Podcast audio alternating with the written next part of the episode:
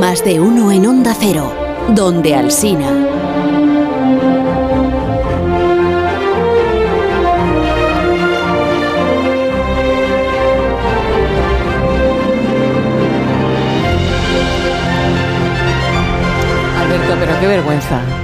O sea, qué apuro, vergüenza. qué apuro, madre mía, qué apuro.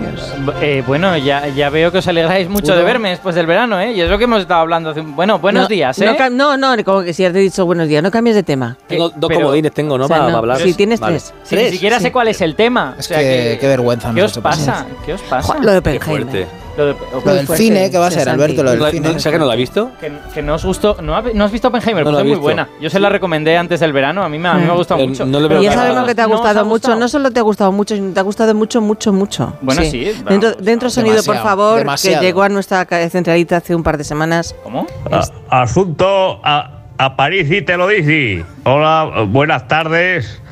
Eh, soy Manuel, Manuel Acosta, gerente de los cines Fontana Ah. de Valencia. Ah, ya. Bueno. Eh, Ahí está. A ver, Sea sincero. ¿Cuántas veces eh, yo sido? no sé quién es el, el- el tutor o, o representante legal del, del- del muchacho este. No sé. Pero a ver si pueden ustedes venir a llevárselo a, a su casa. Digo yo que, que tendrá casa o algo, familia. No. Eh, es que me tiene mosqueado porque lleva aquí desde el mes de julio viendo la película esta de, de la bomba atómica. Eh, todas las tardes lo tenemos por aquí. Y, y- y- y la gente ya la- la- la- eh, está un poco inquieta, tú sabes. El otro día por poco no se pega con el de las palomitas, por no sé qué, de, del uranio 235, yo qué sé. Es que no tenía hostia. razón, no tenía razón el de las palomitas. Ustedes No me dicen algo, o, o llaman a los padres de- de- del chico este o lo que sea, tendrán el teléfono. Venga, muchas Bueno, ya lo siento, ya lo siento, señor. A ver, esto es una exageración. Sí, total, solo he ido a verla cuatro veces. Solo. No es para tanto. Parece poco. Cuatro veces una película de tres horas y pico. Pues cuatro Mi veces. sobrino también ha estado cuatro veces viéndola. Pues porque Sí, es sí. muy buena. Es Sí, que es una es película verdad. está muy bien y, la- y he disfrutado las 12 horas verdad. de película que me he metido, las he disfrutado. Sabes ya todas. los diálogos. Bueno, es que me he, Al pasado, revés. me he pasado el verano viviendo mi vida en modo guion de Oppenheimer. Yo de tanto en tanto decía, no, la teoría solo te puede llegar hasta aquí. Mirabas o la si lluvia. tú estás feliz, yo estoy feliz. O citando la peli continua. Las gotas caer en el charco. De todas maneras, hoy no volverás a pretender hablar de Oppenheimer, ¿no? Eh, no, no, hoy no, Ah, vale, no vuelvo a hablar de. Oppenheimer. Esto ya me lo guardo mal. para mi vida privada. La Menos veré esta tarde un par de veces más. O sea, tú en vez de tener las frases de aquí no hay quien viva, las tienes de De Oppenheimer. Oppenheimer, pero totalmente. ¿eh? Perfecto. Vale, Bueno, hoy, hoy vamos a hablar, hoy os traigo rabiosa actualidad. Y además creo que actualidad de las gordas gordas, porque ya sabéis que todos los años hay como dos o tres noticias que pelean por cuál es la noticia científica del año, ¿no? ¿Cuál es el gran logro de este año, ¿no? Bueno, pues hoy vamos a hablar de una cosa que creo que va a ser una de las noticias de 2023. Y seguro que la habéis leído en internet y los oyentes también, porque es que ha salido en todas partes prácticamente. El titular de la noticia es algo así como la humanidad estuvo al borde de la extinción hace 900.000 años. Ah, es verdad. Que sí es noticia de la semana pasada, yo creo, Eso de es. estos días. Que Eso es. daban además un, un número y todo, ¿no? De, de un grupo pequeño de personas que, que quedaron vivas en la Tierra, algo por ahí. Efectivamente, muchos titulares citan el numerito del Sí. artículo, que es 1280, pero de este número vamos a hablar luego porque hay bastante que decir sobre él. Eh, voy, voy a explicar primero lo que es la noticia para los que no lo sepan. Eh, la noticia es un artículo que apareció en Science, en la revista Science, el 1 de septiembre, firmado por científicos chinos e italianos, sobre todo chinos, pero hay un par de italianos, en el que se descubre que la población de humanos bajó drásticamente hace 930.000 años que ya se dice pronto, es hace mucho tiempo, y que se pasó así en ese estado con muy poca gente 100.000 años. Madre 100.000 años con muy pocos humanos, antes de que luego volviera a remontar y ya pasara a ser las poblaciones que creíamos conocer. Si los autores están en lo cierto, hay algo grave que ocurrió entonces, hace 930.000 años, y algo que hasta ahora se había pasado a nuestro radar, que no lo habíamos visto. Mm, si no te conociera, diría que hay un cierto escepticismo en tu voz, Aparici. Mm, No- bueno. no, te, no te convence el estudio este. que no, a ver, eh, no, ese escepticismo, sí que hay escepticismo, pero es escepticismo del bueno, digamos. O sea, hay que tener en cuenta que este es un resultado puntero, es un resultado que nadie esperaba y solo este grupo ha obtenido este resultado. Entonces siempre decimos lo mismo, cuando hay algo en ciencia que solo lo ha obtenido un grupo, hay que tener cuidado, hay que ponerlo entre paréntesis y que esto solo quedará confirmado cuando otros grupos encuentren el mismo resultado. ¿Cuántas, Pero- ¿Cuántas confirmaciones tiene que haber para que sea científicamente probado? Bueno, idealmente muchas, pero en, No. en mínimo dos. Digamos, son. dos, dos es el mínimo, pero hombre, sí, podemos tener tres o cuatro, pues Vale, mejor. mejor. Por ejemplo, en física de partículas, con- cuando solo hay un acelerador gigante como el Sí. LHC, pues allí hay dos experimentos que hacen las cosas, solo tienes dos, no Claro, tienes más. claro. Pero, pero bueno, idealmente más. ¿Y esto por qué es tan importante entonces, Aparici? Bueno, eh, a ver, el hecho de que se produjera esta gran mortandad, que científicamente se llama cuello de botella, por cierto, porque es la población de humanos decrece mucho, como que la botella se hace estrecha y luego vuelve a subir si no nos extinguimos, y en este caso no nos extinguimos. Bueno, pues este, este cuello de botella ya sería interesante de por sí, porque además nos plantea nuevas preguntas, eh, de las que luego si queréis hablamos. La más evidente es, bueno, ¿qué narices pasó? ¿Por qué, Claro. por qué ocurrió esto, no? Pero en mi opinión, si este resultado es enormemente importante y espectacular, es por el cómo, es por el método que han usado para llegar a esta, a esta conclusión. Lo lógico, lo, digamos lo que cualquiera pensaría, es que si estamos hablando de humanos hace 900.000 años, pues habrán tenido que usar fósiles. Sí, que han tirado de. Fósiles de hace 900.000 ¿Y no, años. ¿Y no los han usado? Pues no, no han usado eso. Es que esa es la gracia. Ah. Su material de estudio, el material del que han partido, Sí. atención, es el genoma de 3.000 personas modernas. De gente que está vivita y tranquilamente en su casa y que han cogido sus genes y en esos genes han encontrado la pista de este evento increíble que ocurrió hace 900.000 años. A lo mejor uno de los participantes en el estudio es el gerente de los cines. Pues Fontana, sí, podría, ser, Imagina, pero, pero aquí es- habría sí, un sí. cruce fantástico. No, Podría en serio, ser. ¿qué- ¿cómo se hace esto, Alberto? ¿Cómo se estudia? ¿Qué- A ¿A, ver, quién eliges? Vale, no, no, no, es, es, es una cuestión... A ver, la teoría es fácil. O sea, Mm. vosotros sabéis que cada uno de nosotros tenemos unas mutaciones que son características de nosotros y que permiten hacer los típicos test de ADN y descubrir, pues, este es el asesino o este otro es el asesino, ¿no? Eh, estas mutaciones que cada persona tiene se han ido produciendo a lo largo de la historia de nuestra familia. Por ejemplo, eh, igual mi abuelo nació con una mutación que pasó a sus hijos y de sus hijos me llegó a mí. Las mutaciones que yo tengo no todas han ocurrido cuando yo nací. Pueden haber ocurrido, pues en el caso, por ejemplo, a lo mejor Begoña tiene una mutación en su genoma que se produjo en su familia, yo que sé, en la Edad Media, Claro. en el año 1200 o cuando fuera, ¿no? Entonces, ahora mismo, cada uno de estos individuos que hay en esta sala, por ejemplo, somos diferentes, pero todos venimos de antepasados comunes, antepasados que sabemos que vivieron en África y que no tenían ninguna de esas mutaciones recientes, entre comillas, ¿no? Mutaciones que han ocurrido en los últimos miles de años.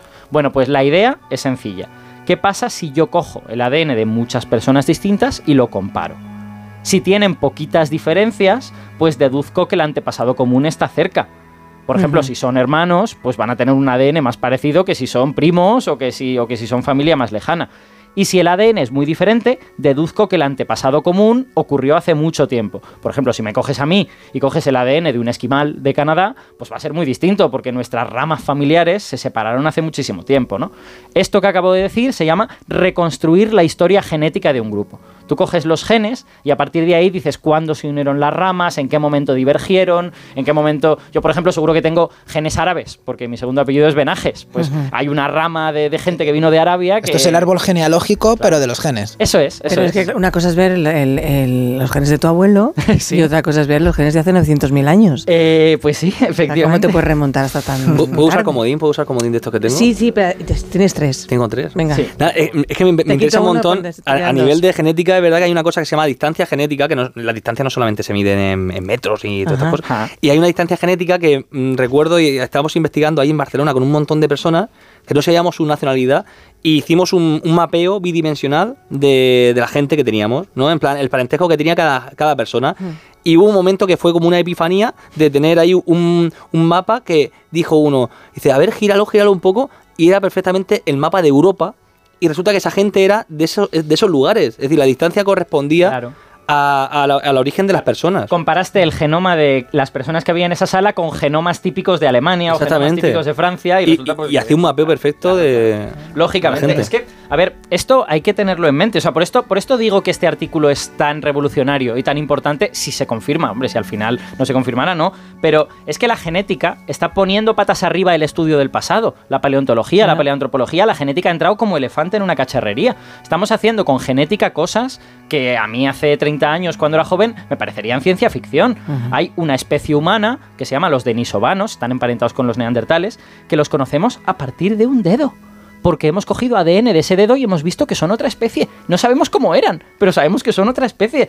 Hemos, hemos ido a cuevas, hemos cogido tierra del fondo de las cuevas, hemos secuenciado el resto de ADN que queda ahí, que ni siquiera son células, que son trocitos de ADN rotos, y hemos podido decir, bueno, pues en esta cueva hace 70.000 años hubo neandertales, hace 100.000 hubo oso de las cavernas, y hace 120.000 caballos. Todo eso gracias a la genética, en cuevas donde no hay huesos necesariamente. Entonces, el trabajo del que hablamos hoy, yo lo veo como otro paso más en esta dirección, ¿no? Otra cosa que parecía imposible, encontrar en el ADN de gente de 2023 algo que pasó hace 900.000 años. Algo que pasó, pero ¿qué es ese algo? ¿Qué es ese algo y, qué rastro, Alberto, ha quedado en, nuestro propio ADN? Vale, eh, por partes. Estos son estas preguntas requieren eh, calma, ¿no? En cuanto al rastro, eh, no hay una cosa que sea la marca genética de la cuasi extinción. Que tú vayas y digas, ah, mira, esta secuencia de ADN fue porque estuvimos a punto de extinguirnos. No, eso no existe. Es más bien que al comparar el ADN de muchos grupos distintos hay cosas que no cuadran. Y solo se puede explicar si se produjo este decrecimiento de la población. Os lo explico. Eh, realmente este artículo es un trabajo que funciona con informática, funciona con un algoritmo. Entonces hay un programita informático al que tú le das estos ADNs del año 2023 y él lo que hace es ir atrás en el tiempo. Va dando pasos atrás. Él dice, vale, ahora hay muchas mutaciones que hacen diferente a esta gente. Pero si voy atrás en el tiempo, hay una cierta probabilidad de que alguna de esas mutaciones se produjera en la anterior generación. ¿Cuál es esa probabilidad? Entonces, va dando pasitos atrás en el tiempo y eliminando estas mutaciones recientes, ¿no? Y diciendo, pues, cómo de grande debería ser el grupo al que pertenecían estas personas. Eh, por ejemplo, en cada paso atrás, el algoritmo también nos dice el tamaño de esa población humana que es lo mismo que decir cuán variado era el acervo genético en ese paso. Si el algoritmo ve muchas mutaciones distintas, dice, pues esta población era muy variada, debía de ser mucha gente. Bueno, pues el descubrimiento lo produce el algoritmo cuando va yendo atrás, atrás, atrás y llega hace 800.000 años y hace 800.000 se da cuenta de que no puede cuadrar las mutaciones que le quedan a no ser que diga que, todo, que un poquito antes, en el paso anterior, se partió de un estado con muy poquita variedad genética. Por lo tanto, un estado con muy pocas personas. Y no solo eso, la única forma de cuadrarlo era mantener ese estado de muy poca gente durante más de 100.000 años. Y ese yato misterioso, ese descenso en la población, es esta etapa horribilis que aparece en los titulares y que parece que estuvo a punto de hacer Pues es desaparecer. que es caminar sobre el hilo del equilibrista, Exacto. la especie humana. Y, y ahora la pregunta del millón, y es que ¿qué pasó? Ah, Ah, ¿qué pasó? ¿Qué pasó para, lo- que muriera tanta gente? Bueno, pues eso precisamente, fíjate, es la, es la parte fácil. No. o sea, sí, la parte, la parte difícil es comprobar que el algoritmo no se equivoca y que esto es verdad. Sí. Pero explicar lo que pasó es que hay un candidato que, vamos, es, digamos, el criminal eh, habitual y es el cambio climático. ¿Vale? Ya sabíamos desde hace mucho tiempo que hace alrededor de 900.000 años llegó un periodo glacial. Ya sabéis que Sí. eh, la Tierra está ahora en una glaciación y pasa por etapas glaciales que son frías e interglaciales como la actual que son más cálidas, ¿vale? Pero hay hielos en los polos, lo cual quiere decir que seguimos en glaciación. Entonces pasamos por frío, calor, frío, calor. Bueno, pues hace 900.000 años llegó una de las etapas más frías que hay en el, en el registro. De hecho, en el millón de años anterior no había habido una etapa tan fría como esa. Nos congelamos, vamos. Eh, eso es la sospecha, porque se sabe que, esta, que este periodo glacial tan fuerte produjo una disrupción de muchas faunas, de fauna tanto en Europa como en Asia, en partes de África. Entonces, claro, lo razonable es pensar que también afectó a los humanos. Además, este periodo glacial dura 100.000 años, que es precisamente lo que dura también eso. Lo que no tenemos es muchos detalles de cómo cambió África en ese periodo. Pero todo hace sospechar que, los, que lo que ocurrió es que los ecosistemas que nuestro antepa- nuestro antepasado necesitaban, pues colapsaron de alguna forma. Nuestros antepasados estaban acostumbrados a vivir en sabana, quizá, y las sabanas colapsaron y se convirtieron en desiertos, o crecieron selvas en sitios donde, donde antes había sabanas. Entonces, la hipótesis principal, pero esto es una hipótesis, es especulación, Correcto. es que este pequeño grupo de humanos que, so- que sobrevivió se quedó relegado a refugios. Quedaron pequeños lugares en el continente africano en donde aún podían vivir. Y esos refugios eran tan pequeños que solo podían dar de comer a un, más poquitos miles de personas, como mucho. Entonces le pasó a nuestros antepasados como las especies en peligro de extinción, que se retiran, se retiran, se retiran al sitio donde pueden vivir y mientras ese sitio se mantenga, pues sobreviven. Pero como ese sitio se cierre, adiós muy buenas. Exactamente, qué bonito. Estamos viviendo ahora un momento que vamos hacia ello también. Eh, ¿Tú crees? De... No lo sé, pregunto. no es una la- pregunta. A ver, quiero decir, humana. eh, Sí. a ver, lo que vivimos es un momento de cambio climático que no sabemos muy bien cómo nos va a afectar. Para mí el cambio climático no es un peligro para la especie humana como tal, si es un peligro para la civilización, digamos. O sea, si las temperaturas cambian mucho, si todas estas redes que nos interconectan y que permiten que haya centrales que producen electricidad, gente que escribe libros, gente que transporta alimentos desde otros países hasta aquí, si todo eso, la temperatura lo hace más difícil, pues la civilización va a sufrir. Yo creo que los humanos somos tanta gente y vivimos en tantos sitios que es difícil eliminarnos, al menos en poco tiempo. Pero, pero- Somos 8.000 millones. ¿eh? Somos como las somos mucha cucarachas. gente, somos No mucha gente. Pero, Claro. pero la civilización, Sí, el tejido sí. social que hemos El creado, vivimos eso sí que ahora. puede sufrir. Así es. Y de hecho, pues que se lo digan, eh, África se va a ver afectada rápidamente por el cambio Mm. climático, van a haber flujos migratorios y ya veremos esos flujos migratorios qué efectos van a tener. Murcia, Murcia también. También Murcia. Estamos, estamos sufriendo. Sí, que nos vamos a la... Un momentito. ¿Tenemos a alguien que ha sabido contestar la pregunta de Aparici? Di que no de Aparici, no, que te lo hice, no. Es que claro, que se me Todas las preguntas se las hago yo, en el fondo. contigo. Tenemos, tenemos un montón. ¿Tienes? Trending topic somos. Bueno, pues en un momento lo sabremos. Más de uno. En Onda Cero. Cuando tu hijo